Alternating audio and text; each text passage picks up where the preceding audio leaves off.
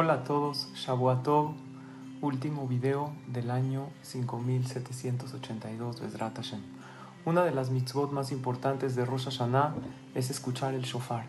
El shofar representa la vida.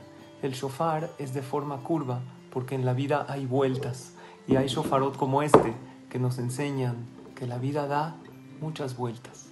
Pero si tenemos fe, al final vemos que el sonido del shofar siempre apunta para arriba. Todo viene de Él, todo viene de Hashem y para nuestro bien. El sonido del shofar nos enseña que nada es para siempre.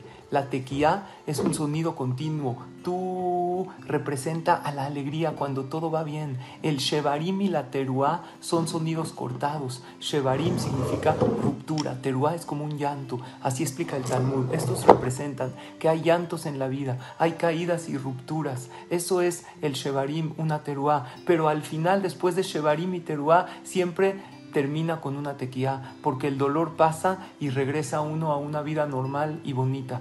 Se dice que Shelomo Amelech, el más sabio, tenía un anillo con tres letras, Gimal Zain Yud, que significa Gam Ze Abor.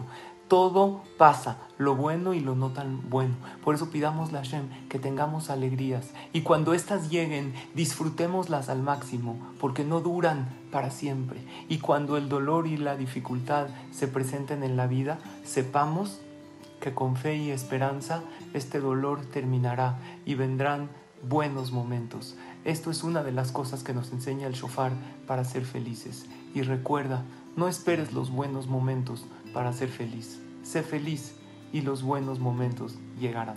Saludos y Shana